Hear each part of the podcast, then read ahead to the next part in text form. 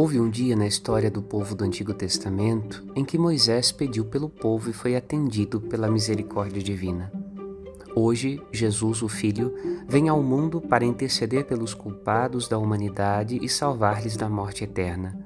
Acolher Jesus é acolher o Pai, seu Deus e nosso Deus, e acolher o seu desejo divino de salvar e não de condenar. Quem acolhe Jesus, seus ensinamentos e suas obras, acolhe o Pai eterno e seu amor misericordioso. Neste final de Quaresma, lembremos-nos de Jesus.